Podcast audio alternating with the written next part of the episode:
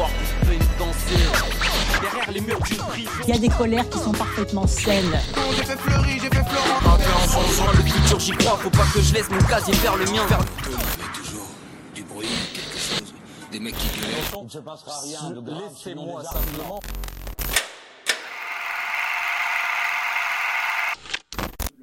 Alors là, on va passer au thème euh, médias et justice.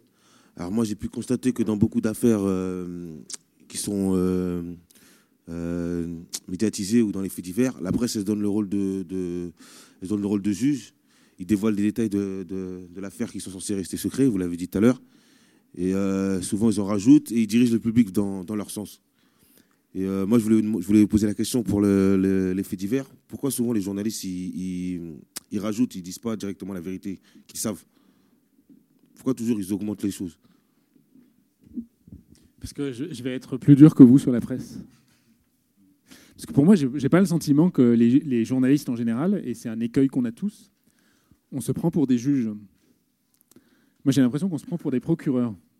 Souvent, sur les grands faits divers dont on a parlé ce matin, euh, si vous réfléchissez bien, le, le journaliste, parce que c'est plus facile, parce que ça lui semble euh, la bonne place, se met non pas dans une place de juge, mais dans une place de procureur. C'est-à-dire que sur l'affaire Maëlys que vous avez tous à l'esprit, euh, euh, c'est Jonathan, euh, j'ai oublié son prénom, euh, Nordal Lelandais. Nordal Lelandais, pour lequel c'est un garçon, pour lequel j'ai pas une sympathie particulière, hein, je vous rassure tout de suite, mais le- le- les, journalistes considèrent plus qu'ils sont dans une position d'accuser en permanence ce, type, plutôt que d'apporter des arguments de défense. Donc, la, vraie question, c'est de savoir pourquoi on veut aller plus vite que la musique sur cet aspect-là. Et moi, j'ai un peu la réponse, c'est-à-dire que les gens veulent avoir l'histoire avant que l'histoire ne soit terminée. Mais ce qui est très cruel, c'est d'une part, moi, le petit travail sur les innocents que j'ai fait, dont j'ai parlé, mais il n'y avait aucun innocent célèbre. Il y a 500 personnes en France qui, chaque année, sont mises en examen, placées en détention provisoire et qui finalement ont un non-lieu, un acquittement ou une relaxe. Ces 500 personnes, souvent, elles ne font pas l'objet de, grands articles de presse. hein. C'est des gens qui sont euh, pas ici, mais dans les maisons d'arrêt. Euh, et simplement, si on oublie ça, on fait notre métier, nous, journalistes, sans tenir compte de la réalité judiciaire. Et du coup, euh, notre difficulté à nous, c'est de raconter des histoires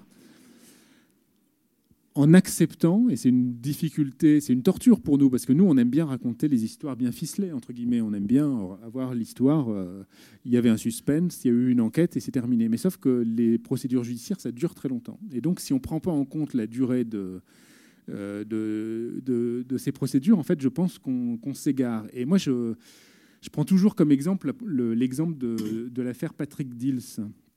Patrick Dills, si on avait retracé euh, toute l'histoire en faisant des titres outranciers du début à la fin de la, procédure, je pense qu'on n'oserait même pas se regarder dans un miroir. Et donc c'est pour ça qu'il faut y penser à chaque fois. C'est-à-dire que quand ce gamin de 17 ans a avoué pour la première fois euh, devant un policier qui l'avait un peu malmené, euh, si euh, les chaînes d'infos continuent avaient existé à l'époque, on aurait fait des grands bandeaux en disant meurtre de Montigny-les-Messes, les deux enfants tués, deux points.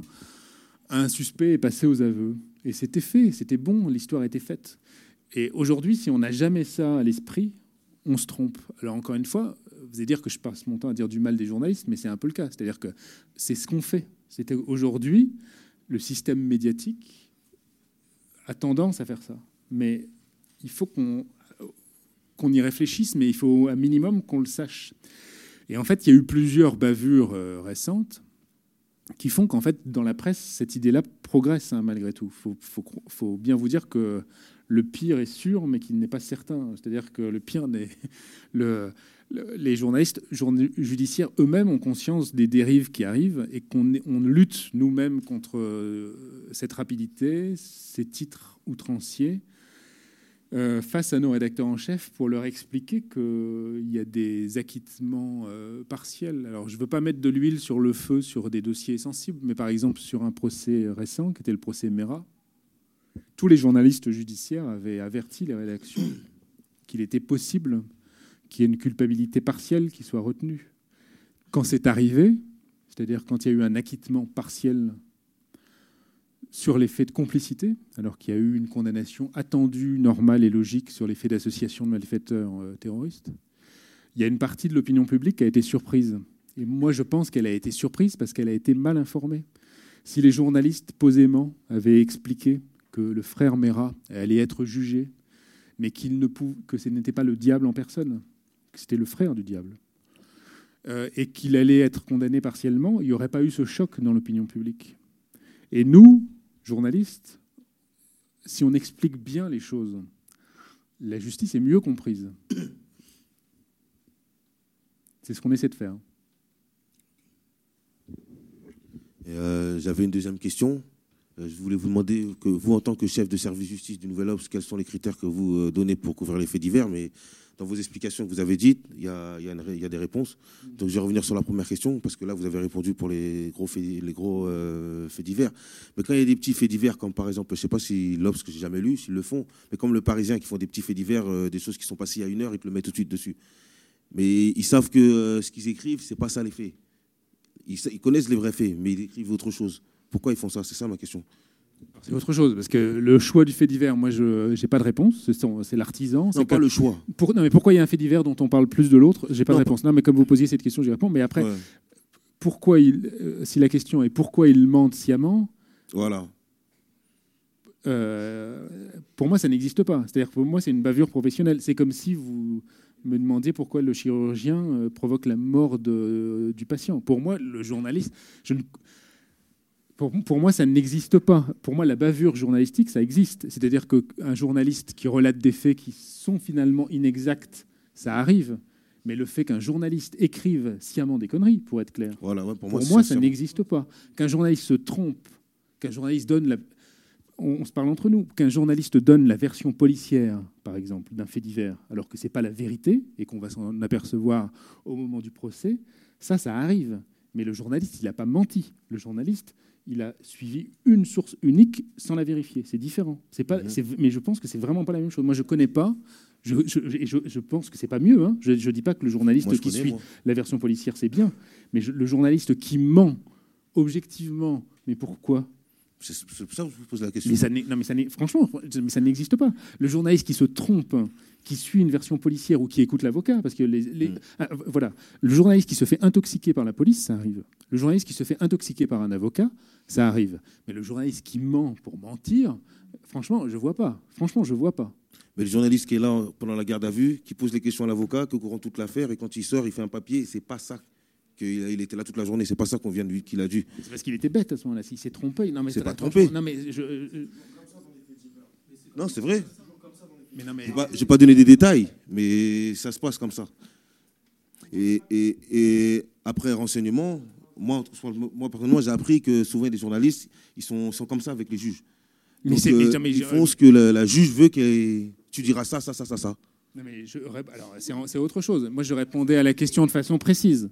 Moi, je dis est-ce que le journaliste ment Le journaliste qui après, est-ce que le journaliste, est votre question, c'est pas ça. C'est est-ce que le journaliste est manipulé par le policier, par l'avocat de la défense non, pour ou moi, par le juge? Pour moi, c'est pas. il est c'est même pas de la manipulation parce qu'il a l'information, il l'a.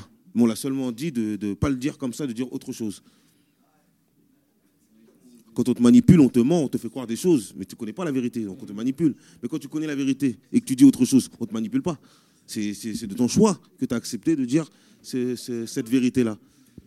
mais c'est souvent dans les petits faits divers. Après, moi, ce que j'ai vu, c'est souvent dans les petits faits, les petits faits divers. Non, mais moi, je ne connais pas l'exemple précis. Mais moi, ce que je veux dire, c'est que le, le journaliste qui se fasse manipuler par une source, effectivement, c'est pas nouveau. Que le journaliste recopie parce qu'il n'a que ça comme source d'information ce que lui dit le procureur, c'est arrivé dans des tas de dossiers.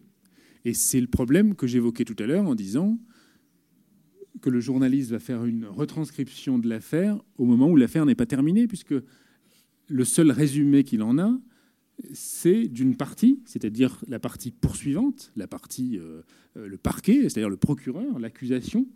Et effectivement, peut-être que ces faits-là vont se dégonfler. Mais c'est pour ça que la justice existe. Heureusement, la justice, elle existe pour éviter ça. Et justement, c'est ce que je m'évertue à expliquer depuis tout à l'heure, c'est que le journaliste, s'il se base uniquement pour écrire son histoire comme si c'était une vérité définitive sur la première constatation de la police, ben là, c'est même pas la peine. Il faut, fermer les palais de justice, il faut en faire autre chose, il faut arrêter les tribunaux.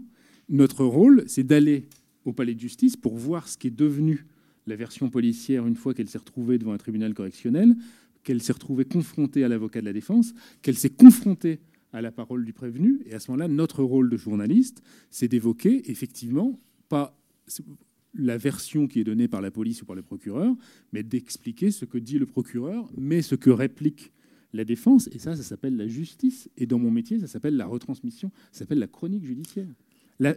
quand on suit une affaire, il faut la suivre jusqu'au bout. Si on suit l'affaire au tout début, avec un tout petit communiqué de la police, ou peut-être un témoin qui nous dit un tel a été interpellé. Des fois, on nous dit dans, les pages locales du Parisien, un tel a été emmené par les policiers mais c'est la chanson de Brassens, mais il y a des tas de chansons. Mais je, termine. Et, du coup, est-ce que c'est ça Est-ce qu'on s'arrête sur cette petite focale de l'histoire ou est-ce qu'on fait notre métier de journaliste? Et c'est que ça que je défends, et c'est ce que j'expliquais tout à l'heure, en allant devant le tribunal, en voyant ce qui est devenu l'interpellation du type et la garde à vue du type, pour savoir si c'est une vraie affaire. Et effectivement, mais ce n'est pas du mensonge, c'est du mauvais suivi. Ce que je veux dire, c'est le, euh, c'est pas mieux. Hein la vérité, ce n'est pas un article sur une interpellation. La vérité, c'est une vérité judiciaire, et la vérité, c'est ce que le journaliste ira regarder quand ça sera confronté à l'avocat de la défense, à l'accusation et à la réalité d'un Mais ça, c'est quand il y a un suivi jusqu'au bout. Mais quand ils interpellent la personne, ils interpellent, on a interpellé telle personne, fin. Ils vont pas dire la personne a été condamnée, partie dans telle prison. On, ça y est, c'est fini, c'est l'effet divers euh, vite fait.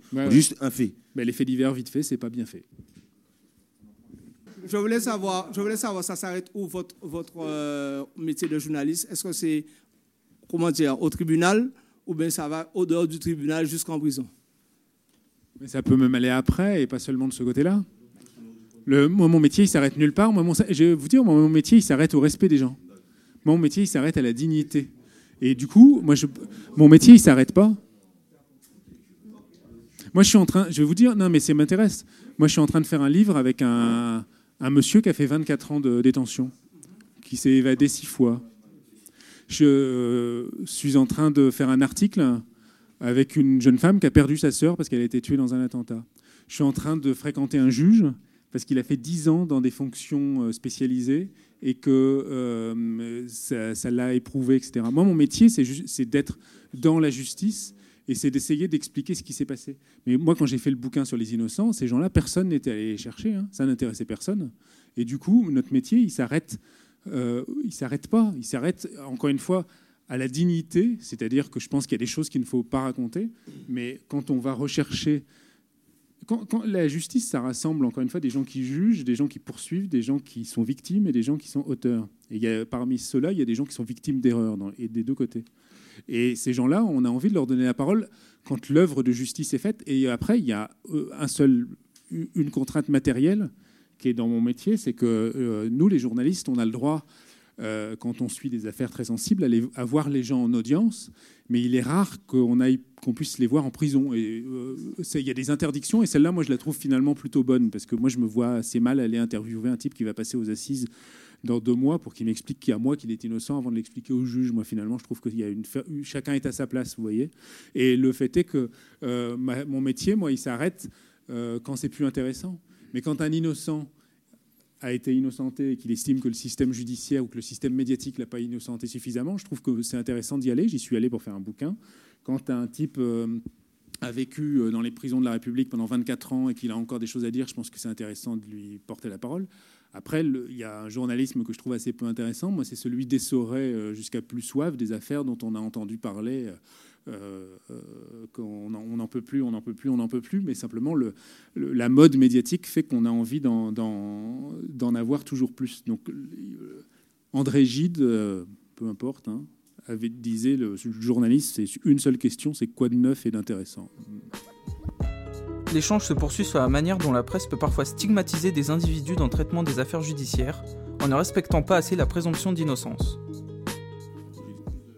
Non, mais est-ce que je suis, est-ce que je suis conscient de, du mauvais traitement médiatique et donc du mal que peut provoquer un mauvais traitement médiatique sur des individus euh, parce que leur présomption d'innocence n'est pas respectée, parce que leur dignité n'est pas respectée, parce que leur vie privée n'est pas respectée? Oui, j'en suis conscient comme journaliste, mais comme tout le monde. Mais collectivement, collectivement je trouve que ça n'a pas de sens de dire ça.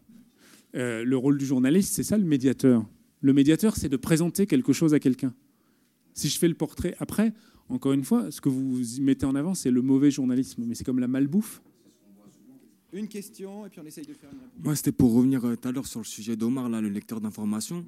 Comme vous voudrez savoir, il y, a deux, il y a deux types de lecteurs d'information. Il y a un lecteur d'information télé et un lecteur d'information, maintenant, tout ce qui est réseaux sociaux, tout ça. Mais ce n'est pas le même impact qui, va être diffusé sur tout ce qui est réseaux sociaux et sur tout ce qui est sur tout ce qui est sur euh, les lecteurs d'information, sur tout ce qui est les lecteurs d'information de la télé. Et ça ne va pas être le même effet. Vous voyez qu'est-ce que je veux dire? Maintenant, la, facilité sur les réseaux sociaux, on peut plus propager d'informations que, que sur euh, le lecteur d'information de la télé. Et je voudrais savoir c'est quoi la différence et l'impact. Non, la seule différence, c'est qu'entre les réseaux sociaux et, le, et les médias traditionnels, on appelle ça les médias traditionnels, c'est que nous, on fait encore un vieux truc, c'est un mot-clé dont je n'avais pas parlé, c'est qu'on vérifie. Malgré tout. Non, mais c'est qu'on vérifie. Quand, on, quand il se passe quelque chose, mais là, je suis pas du tout sur le débat police-justice, les faits divers. Je suis vraiment sur les fake news. Aujourd'hui, sur les réseaux sociaux, il y a des gens qui diffusent des photos en disant Regardez, il s'est passé telle chose. Ce sont des photomontages. Aujourd'hui, il y a une. Euh, aujourd'hui, et ça, à BFM, ils le font. Euh, s'il est marqué une photo euh, de, de, Paris, tel arrondissement, avec un, truc qui brûle, il, vérifie si la photo vient vraiment de cet endroit. Donc la vraie différence, pour l'instant, entre réseaux sociaux et médias traditionnels, il y a un seul mot, c'est la vérification.